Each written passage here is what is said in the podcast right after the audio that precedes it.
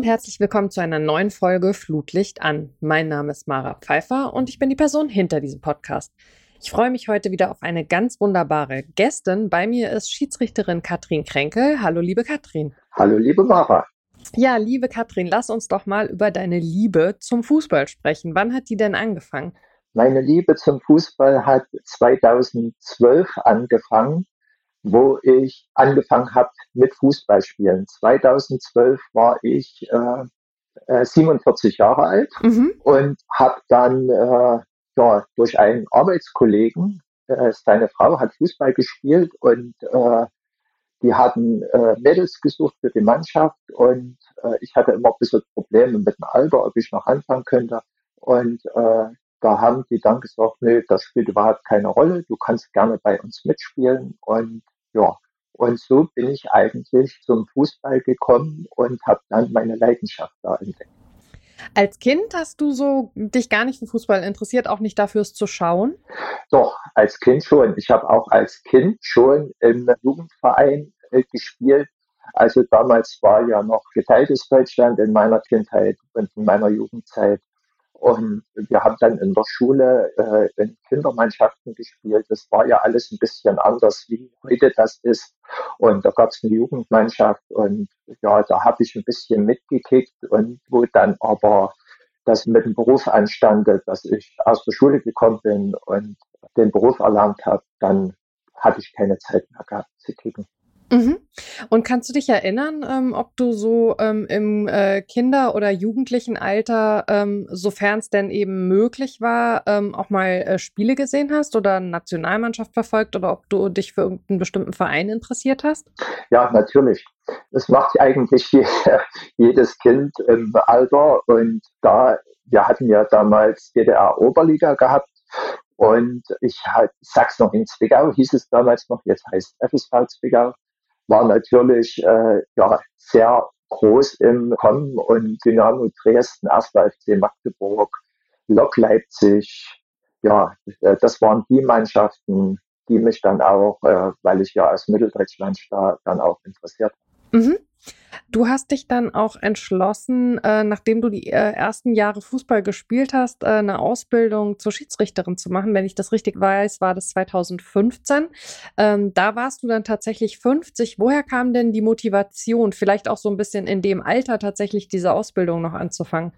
Ja, die Motivation äh, war da. Äh, ich habe mir dann überlegt, dass ich ja irgendwann mal nicht mehr spielen kann man wird ja älter und ja, gesundheitlich, vor allen Dingen äh, orthopädisch, die Knochen werden ja irgendwann mal nicht mehr mitmachen. Und da habe ich mir überlegt, was ich tun könnte, dass ich äh, weiter äh, dem Sport treu bleiben kann und habe dann eine Ausbildung zur Schiedsrichterin gemacht. Kannst du so in deinen Worten sagen, was dieser Sport für dich bedeutet? Der Sport bedeutet für mich äh, ja, äh, Zusammenhalt, Verantwortung, jeden Einzelnen, äh, weil das sind 22 Akteure auf dem Platz plus der Schiedsrichter. Und ja, das ist, jeder trägt hier für den anderen Verantwortung. Und das ist das, äh, wo ich sage, das ist Teamsport und da ist schon sehr viel Verantwortung äh, dabei. Mhm. Wir haben uns ja äh, verabredet, um auch so ein bisschen über deine persönliche ähm, Geschichte äh, im Sport zu sprechen.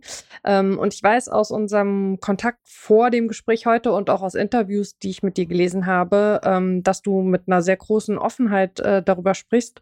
Ähm, ich wollte es trotzdem nochmal sagen, wenn es an irgendeinem Punkt irgendwie so ist, dass ich äh, über, ja, auf eine Art und Weise äh, was sage oder formuliere, auch vielleicht, wo du sagst, ähm, das fühlt sich für dich scheiße an. Ähm, weis mich gerne darauf hin. Mhm die Eingangsfrage vielleicht so ein bisschen. Ähm, Fußball ist ja nach wie vor eine sehr männlich dominierte Sportart und neben ganz vielen tollen Aspekten, die wir alle an diesem Sport lieben, ähm, spielt eben auch Diskriminierung äh, leider nach wie vor ähm, eine sehr unschöne Rolle in diesem Sport. Was machst du denn ähm, als Transfrau für Erfahrungen damit und vielleicht gerade auch äh, im Schiedsrichterwesen erlebst du das, äh, dass du da äh, auf eine Art und Weise diskriminiert wirst?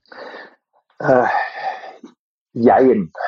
Ich muss jetzt mal ehrlich sagen, dass ich äh, es leider nicht so erlebt habe, obwohl es hinten herum äh, sehr wahrscheinlich diskutiert worden ist, beziehungsweise äh, über mich gesprochen worden ist. Und das finde ich sehr traurig. Das leider ist deswegen, weil ich hätte es lieber, man soll mir das ins Gesicht sagen. Aber das können die Leute nicht. Und das ist äh, das Problem. Dann kann ich immer nur mutmaßen, die äh, Gesichtszüge äh, anschauen und dann mir mein Teil denken, was gerade über mich diskutiert wird, beziehungsweise gedacht wird. Und das finde ich ein bisschen schade. Ansonsten äh, habe ich sehr positive Erfahrungen gemacht, weil äh, ich äh, bin Schiedsrichterin der ersten Kreisklasse, Herren, und ich pfeife sehr viele Herrenspiele und ich habe jetzt nicht äh, die Erfahrung gemacht, dass ich öffentlich auf dem Spielfeld äh, diskriminiert werde. Mhm. Also zu meiner Person hin. Ne? Und äh, selbst von Zuschauern nicht, äh, wenn man es mal äh, die Akustik von draußen äh, so hört während des Spiels. Also diskriminierende Dinge sind da nicht dabei. Und da bin ich schon sehr froh drüber. Wie war das als Spielerin? Ja, als Spielerin, äh, also dieses Diskriminieren war teils, teils. Wir hatten mal, da habe ich gerade angefangen, da hatten wir im benachbarten Ort ein Spiel gehabt und in der Halbzeit äh, ist dann die gegnerische Mannschaft zum Schiedsrichter gegangen und hat gesagt, äh, er sollte doch bitte mal die Spielerbässe kontrollieren, spielt ein Mann mit. Und da hat meine damalige Mannschaft ist dann komplett äh, zum Gegner gegangen und zum Schiedsrichter gegangen und hat dann äh, gesagt, dass das die Katrin ist, das ist unsere Spielerin. Und wenn ihr andere Meinung seid oder äh, anderes denkt, dann äh, ziehen wir uns um und beenden das Spiel und gehen hier geschlossen. Und das hat mich ja sehr gefreut. Und wie ist es dann ausgegangen? Ja, wir haben weitergespielt es war ja nicht so, äh, dass auf meinem Pass ja ein anderer Name stand oder ein mhm. anderes Geschlecht stand. Es war ja rechtlich alles einwandfrei und somit konnten die Gegnerinnen nichts tun. Äh, somit hatten sie nur die Möglichkeit, entweder weiter zu spielen oder das Spiel abzubrechen und dann wäre es für uns gewertet worden. Also ja, und damit haben sie weitergespielt halt. Ne? Kannst du dich an die äh, oder wie gut kannst du dich an die Phase erinnern, als du so für dich gemerkt hast, äh, dass du nicht cis bist? Ja, das ist, hm. also ich habe im Prinzip schon im frühesten Kindesalter gemerkt, dass es äh, anders ist bei mir. Und äh, ja, wieder, ich muss jetzt wieder auf die DDR-Zeit äh, zurückgreifen. Es ist, man hat sich damals nichts getraut, äh, irgendwo an die Öffentlichkeit zu gehen oder irgendwelche Äußerungen zu tun, dass man anders ist. Ja, und somit habe ich das leider alles für mich getragen, ohne dass ich das nach außen populär gemacht habe oder konnte. Und weißt du noch, ähm, wann du vielleicht so im, im, engsten privaten Umfeld zum ersten Mal ein Gespräch darüber geführt hast? Ja, das war genau im Jahr 2000. Ich war damals auch verheiratet. Ich habe eine Tochter und wir hatten uns gerade getrennt. Und ja, meine damalige Frau hat ihr Zeug gemacht und ich habe dann gesagt, so jetzt ist Schluss, jetzt kann ich nicht mehr, jetzt äh, äh mache ich das, was auch mir auf der Seele brennt und was ich eigentlich bin. Und das ist Frau zu sein. Und äh, dann habe ich meine Familie eingeladen und habe das äh, öffentlich gemacht bei meiner Familie. Und da war erst mal Sendepause. Also ich habe drei Geschwister, äh, drei Brüder, alles jünger wie ich. Und äh, mit einem Bruder habe ich auch erst seit kurzem, seit zwei, drei Jahren wieder ein gutes Verhältnis. Bis dahin war Sendepause und auch meine Eltern äh, konnten das lange nicht äh, akzeptieren und verstehen. Wie ist das heute? Ja, heute ist es äh, ist so, dass äh, meine Geschwister das akzeptieren, äh, aber äh, jetzt, äh, dass sie mich mit Katrin ansprechen können, ist es nicht. Und genauso geht es auch meinen Eltern. Und äh, wir haben da in eine Vereinbarung getroffen, dass ich nicht in der Öffentlichkeit kompromittiert werde und sie auch nicht, dass wir die Namen einfach weglassen. Ich stelle mir das wahnsinnig schwer vor und also sicherlich ist das was, was man überhaupt nicht nachempfinden kann, wenn man in der Situation nicht war, wenn man über so viele Jahre keine Möglichkeit sieht, über dieses Thema mit jemandem zu sprechen, was ja bedeutet, dass man für sich vermutlich das Gefühl hat, man lebt eben ein falsches Leben, ein Leben, was eigentlich gar nicht zu einem passt oder gehört. Und was ich an deiner Geschichte in Bezug auf, auf die aktuelle Diskussion, die an vielen Stellen geführt wird über Sport und Transfrauen, ziemlich bemerkenswert finde. Es gibt ja jetzt in einigen Sportverbänden tatsächlich sehr, sehr strenge Regeln, äh, die im Prinzip äh, erfordern, dass man also, ähm, ich glaube, zwölf ist die Altersgrenze, schon in einem Alter von zwölf Jahren eben ähm, auch tatsächlich mit einer körperlichen Transition anfängt, dass man also keine männliche Pubertät, dass der Körper keine männliche Pubertät durchlaufen darf.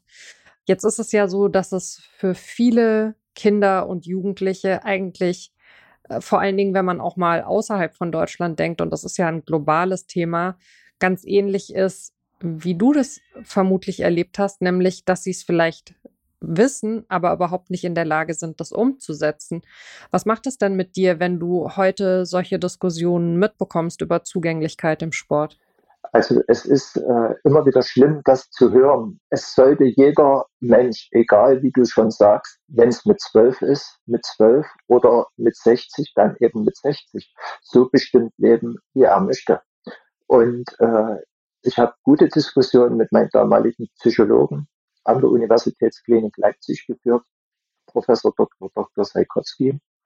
Und äh, er hat mir damals zu verstehen gegeben, dass es überhaupt keine Rolle spielt, wie alt man ist. Wenn das in einem Körper drin ist, dann ist das drin. Egal, ob das mit 12 kommt oder mit 60 kommt. Und es war ja auch bei mir so. Ich habe ja damals auch das verdrängt und habe geheiratet. Aber es ist in dir drin. Und äh, es braucht eben Zeit, sich zu entwickeln. Und bei vielen ist es dann schon im Kindesalter und bei vielen eben sehr spät.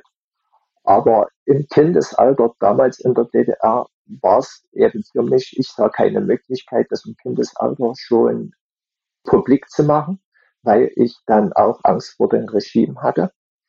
Äh, aber wenn ich die heutige Sicht sehe, es ist zwar gut, wenn heute äh, mit zwölf oder mit elf Jahren jemand entscheidet, äh, das andere Geschlecht anzunehmen, aber es ist immer noch so, äh, dass das Minderjährige sind und da immer noch die Eltern das äh, Sorgerecht haben. Und äh, leider ist es äh, viele Male so, dass die Eltern dann sagen, nein, das unterstützen wir nicht oder äh, du bist nicht so.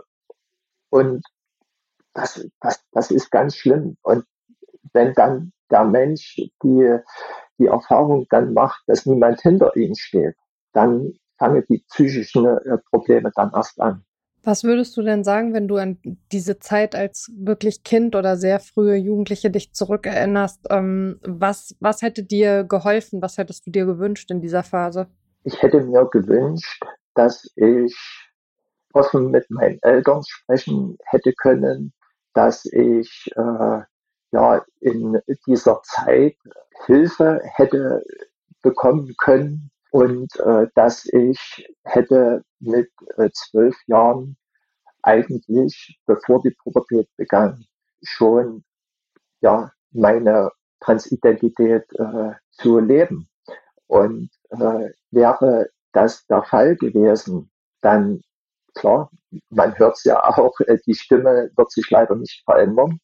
Äh, dann hätte ich nicht die, äh, die sehr harte Stimme jetzt, obwohl mir viele sagen, es ist nicht so, aber ich empfinde es halt so. Ja, und da wäre das schon vor der Pubertät äh, geklärt gewesen und hätte man dann den psychischen Stress nicht so gehabt. Also ich frage mich manchmal, ob es sinnvoll wäre, diese Anlaufstellen irgendwie auch mit Sportvereinen zu koppeln, weil im Sport so viel passiert, weil viele Kinder nach wie vor im Sport eben unterwegs sind. Und Glaubst du, Sport wäre ein guter Ort für solche Anlaufstellen? Oder ist der Sport damit dann überfordert? Will ich da zu viel? Nein, der Sport sollte auf jeden Fall eine Anlaufstelle sein, weil im Sport findet man Ablenkung. Das ist das eine. Das andere ist äh, die Überforderung des Sports natürlich in den äh, Sportvereinen zu sehen. Die Sportvereine äh, sind damit überfordert, weil sie nicht genug Aufklärung haben und nicht genug äh, äh, ja, Kapazitäten haben. Es geht ja dann los, wenn jetzt, ich habe mal die Probe auf Exempel gemacht bei meinem Sportverein, mein Leiter des Sportvereins, habe ich äh, da gefragt, ich sage, was würdest du tun, wenn jetzt so eine Person vor dir steht und möchte bei uns spielen? Ja, äh, keine Ahnung. Also erstmal muss es so sein und dann gucken wir mal weiter. Mhm. Und das ist das Problem. Das Problem ist, und dann gucken wir mal weiter. Das ist zu spät. Das Problem muss jetzt gepackt werden. Es sollte Geld in die Hand genommen werden, um äh, diese Sache zu ändern. Ja, und dann haben auch diese Menschen die Möglichkeit, dann anzukommen und äh, zu sagen, ich möchte gern Fußball spielen oder ich möchte gern Handball oder Volleyball spielen, egal welche Sportart das dann ist. Und äh, dass die vor allen Dingen äh, sich geborgen fühlen in den Mannschaften, das ist wichtig. Dass die äh, Sportkameraden dann hinter jemanden steht. Und äh, ich finde, da gibt's noch viel, viel, viel Arbeit. Also kann man letztlich sagen, ähm, der Sport und die Vereine brauchen selbst Unterstützung, um dann wiederum eben unterstützend tätig zu sein. Richtig. Es ist, äh, wir packen das an, wenn es soweit ist. Aber wenn dann so ein junger Mensch äh, äh, im Sportverein ist und sagt, ich bin ein Transmädchen, ich bin ein Transjunge, äh, dann sind die Sportvereine überfordert damit. Was würdest du denn sagen, wie sich äh, durch deine Transition auch dein Verhältnis zu Sport verändert hat? Ich weiß nicht, ob du darüber sprechen magst, aber würdest du sagen, dass also Sport eine andere Bedeutung bekommen hat danach, weil du vielleicht auch das Gefühl hast, dich anders ausdrücken zu können mit deinem Körper? Natürlich. Ich muss mal ein bisschen zurückgehen auf die Zeit, wo ich angefangen habe, im Jahr 2000. Ich habe damals 135 Kilo gewogen. Und äh, habe dann gesagt, okay, ich äh, werde jetzt meine Transsexualität leben und ich möchte Frau sein und Frau werden. Und äh, da habe ich dann mir gesagt auch, also ich habe viele Seiten an meinem Körper äh, entdeckt, wo ich dann gesagt habe, das geht nicht, das geht nicht. Und äh, da habe ich dann angefangen, äh, meine Ernährung umzustellen und Sport zu treiben. Und seitdem hab, empfinde ich, äh, dass der Sport auch jemand hilft. Ich war viele Male äh, in, in dieser Zeit äh, traurig und verzweifelt. Und äh, im Sport habe ich aber dann äh, viele Dinge äh, anders gesehen, wie ich sie machen kann. Ich konnte viel überlegen, indem ich im Fitnessstudio oder im Schwimmbad war und und dann haben sich auch viele Brücken geschlossen, die, die vorneweg unerreichbar waren. Die Diskussion wird ja extrem erbittert teilweise geführt, wenn es ähm, um Transpersonen im Sport geht, ähm, besonders wenn es um Transfrauen im Sport geht. Und wenn man sich mal anschaut, was da in den letzten Monaten oder auch Jahren ähm, so abläuft, dann wird eigentlich immer nur über einen Wettkampfcharakter nachgedacht. Jetzt ist Sport ja nicht nur Leistungssport, sondern Sport ist eben auch Breitensport und Sport ist eben ein ganz elementarer Bestandteil von einem gesunden und glücklichen Leben für viele Menschen. Ähm, wenn du sagen könntest, welche Punkte in dieser Diskussion mehr Gewicht bekommen sollten. Wo würdest du ansetzen? Du hast jetzt schon ein bisschen was gesagt zum Thema äh, Geborgenheit und, und auch Psyche. Ähm, was, sind, was sind Punkte, wo du sagst, da müssen wir noch viel mehr drauf schauen? Ich bin der Meinung, dass äh, die Menschen dann auch nicht nur wegen Sport dorthin gehen, die möchten auch mal was Privates loswerden. Die möchten über Dinge sprechen, äh, mit denen sie woanders nicht sprechen können, mit äh, Vereinskameradinnen und Kameraden. Und äh, da müsste dann das Ohr so offen sein, äh, dass äh, die Mannschaft, der Sportverein auch diese Zeit finden, um äh, den Menschen zuzuhören, dass er auch mal über private Dinge sprechen können und nicht nur über den Sport. Mhm. Ja, guter Punkt. Ich finde, in dieser ganzen Diskussion kommt halt extrem zu kurz und ich kann mir das natürlich, also ich kann nur versuchen, mir das vorzustellen, was, was dieser Stress und auch oft dieses ähm, jahrelange Hadern wiederum für Konsequenzen hat. Weißt du, wie ich meine? Also es wird immer drauf geschaut, ohne dass es ja schon klare Studienlagen äh, gerade äh, im Bereich äh, Hochleistungssport gäbe, ähm, dass es Leute gibt, die sich eben äh, gegen eine Inklusion von Trans- oder auch Interfrauen ähm, aussprechen und die dann sagen, ja, da gibt es die und die körperlichen Vorteile. Der Mensch ist aber ja ein Gesamtpaket. Und wenn ich mir vorstelle, was alleine dieses immer wieder um Anerkennung kämpfen auch mit der Psyche macht, ist dann am Ende die Frage, was würden wissenschaftliche Untersuchungen hervorbringen? Also wie ist dann am Ende tatsächlich das Ergebnis, was hat welchen Einfluss? Wenn du so drauf schaust mit den Erfahrungen, die du auch selbst im Sport gemacht hast, du hast vorhin so ein bisschen beschrieben, was, was macht dieser Kampf mit einem? Naja, der Kampf äh, kann in zwei Richtungen gehen. Entweder man gewinnt ihn oder man verliert ihn ich habe es an mir gesehen. Ich sag mal, ich habe gewonnen. Ich hatte auch viele Tiefpunkte gehabt, aber man darf sich dann eben nicht unterkriegen lassen und muss weitermachen. Oder man kann ihn verlieren. Ich habe äh, zum Beispiel mal ein Fußballspiel gepfiffen. Da war ein äh, Transmann dabei. Und äh, im Vorhinein kam die, äh, kam die Oma von ihm zu mir und äh, sagte so und so. Ich sage, ich hatte überhaupt kein Problem damit. Ja, der ist von der Mannschaft anerkannt und alles gut. Ich sage, alles gut. Äh, von mir aus überhaupt kein Ding. Ja, wir haben ungefähr zehn Minuten gespielt. Ohne Fremdeinwirkung äh, ist er dann äh, gestürzt, hat sich im ja, Sprunggelenk äh, gebrochen. Man muss, also wir, der Notarzt musste auf den Platz und mussten mitnehmen. Und ich habe dann mal wieder in diesen Sportverein gefragt, weil ich eine sehr gute Beziehung zu diesem Sportverein habe, was ist überhaupt mit ihm? Und da ist gesagt worden, ja, er hat sich damals sehr aufgegeben. Wir standen zwar alle hinter ihm, aber er hat eine andere, er hat falsche Menschen kennengelernt und ja, ist schon ja quasi über mehrere Jahre nicht mehr zum Sport gekommen. Und kannst du mir sagen, was ist für dich die Aussagekraft dieser Geschichte? Die Aussagekraft ist diese, dass es immer wieder Rückschläge gibt. Und ich habe auch viele, sehr viele Rückschläge gehabt. Hätte ich mich damals aufgegeben, wäre ich jetzt nicht das, was ich jetzt bin.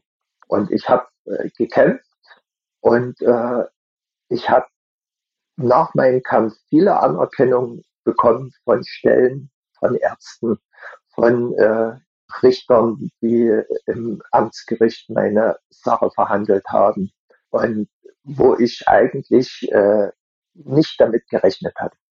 Würdest du sagen, es gab so einen Punkt, wo du für dich ganz bewusst beschlossen hast, auch mit so einer Offenheit über dieses Thema zu sprechen? Weil auch das ist ja was, was vermutlich am Anfang erstmal Kraft kostet und hat es auch so ein bisschen was damit zu tun, dass du vielleicht anderen in der Situation eben zeigen möchtest, wo der Weg hinführen kann? Auf jeden Fall. Ich äh, bin schon ein ganzes Leben lang offen mit mir und mein Leben umgegangen. Und äh, ich äh, möchte jedem sagen, dass es bei mir waren es 35 Jahre männlich und ab 35 Jahre bis jetzt weiblich. Und viele tun ihr, ihre damalige männliche Zeit äh, verdrängen, möchten nicht darüber sprechen, können nicht darüber sprechen. ich sage, es ist ja auch vor meiner weiblichen Zeit ein Leben gewesen. Und das kann man, egal wie viele Jahre das sind, das kann man nicht verschwinden lassen auf einmal. Und äh, ich möchte das auch nicht. Und äh, ich stehe, ich stehe da offen und ehrlich dazu, äh, dass ich früher das war und jetzt das bin. Und das hat mir dann auch äh, sehr geholfen, weil ich gehe nicht auf die Menschen zu, dass ich jedem mein Leben aufdränge. Ich, wenn ich gefragt werde, gebe ich Antwort. Oder wenn es speziell wird, äh, dann kann ich ja auch sagen, nein, ich möchte darüber nicht reden. Das sind meine Erfahrungen und äh, die bleiben auch bei mir.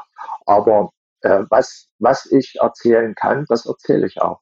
Sehr schön. Ähm, ist natürlich wichtig an der Stelle auch dazu zu sagen, ähm, jeder Mensch äh, erlebt diesen Prozess anders, äh, erlebt äh, Widerstände und Rückschläge, aber eben auch ähm, Erfolge und positive Momente anders. Und ähm, jede Person muss natürlich den Umgang damit finden, der jeweils passt, ob das dann bedeutet, ähm, über Dinge zu sprechen oder eben äh, Dinge in eine Kiste zu packen und ähm, wegzustellen. Das muss jede Person ganz individuell entscheiden.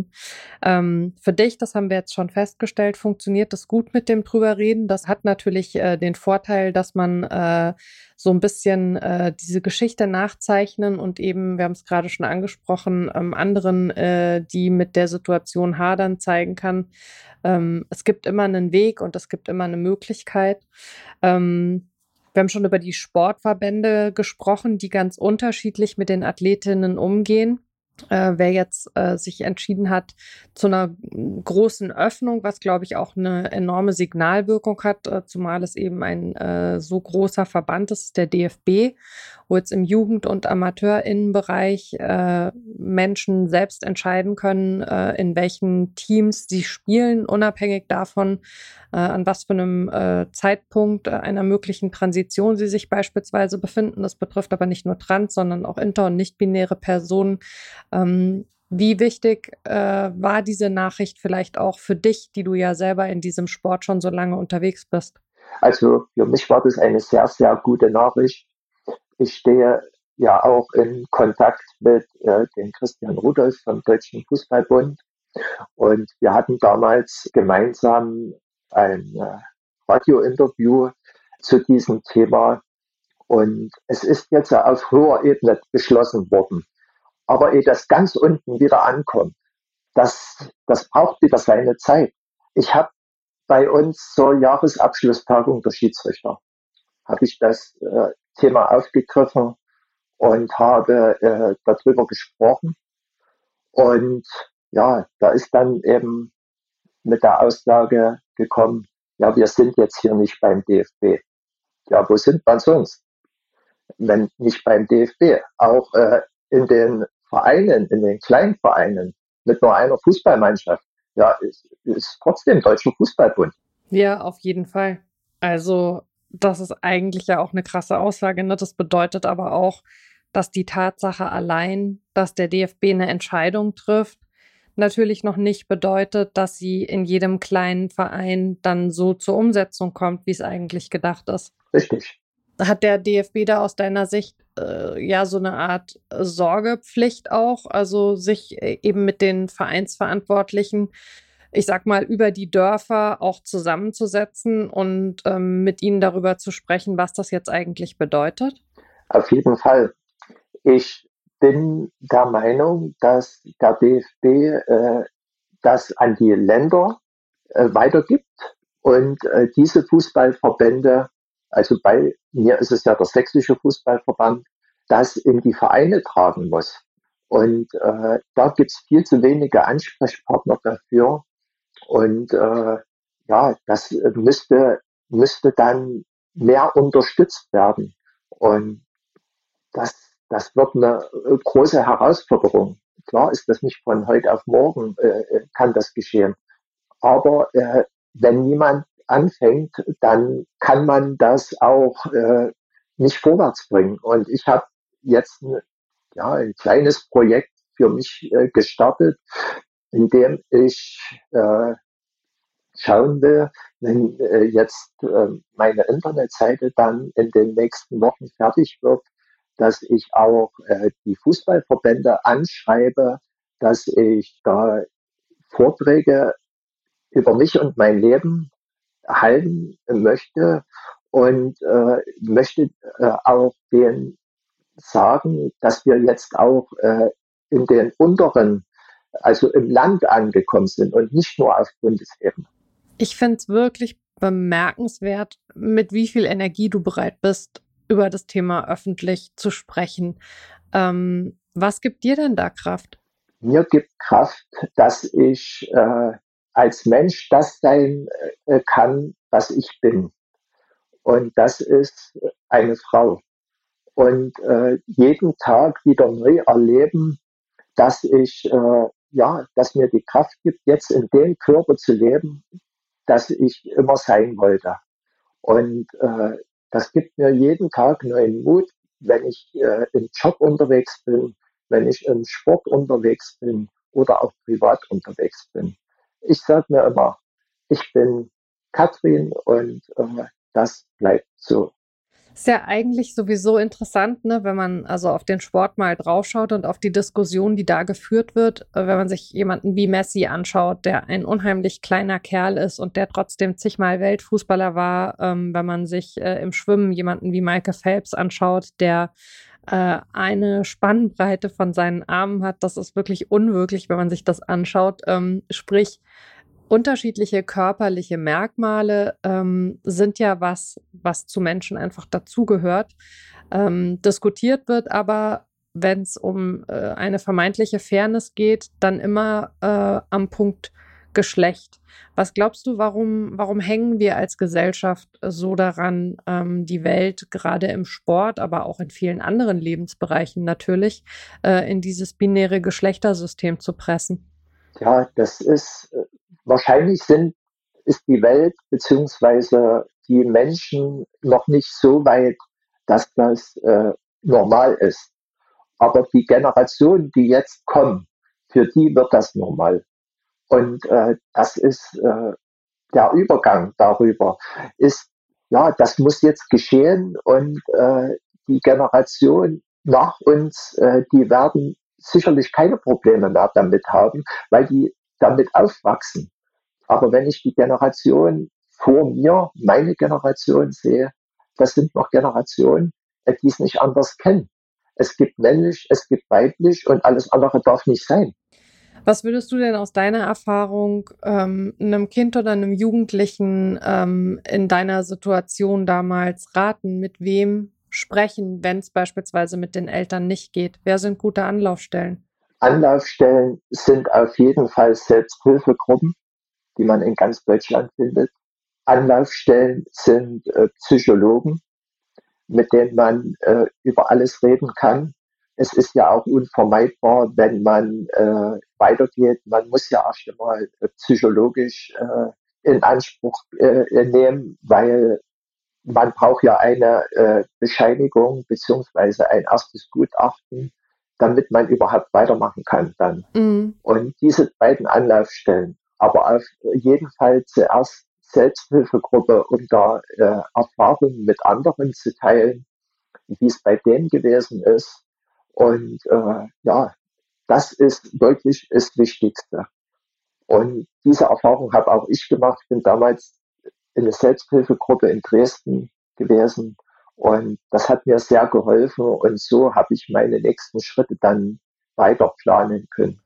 Gibt es eigentlich auch Wünsche, die du an die Politik hast? Ja, an die Politik.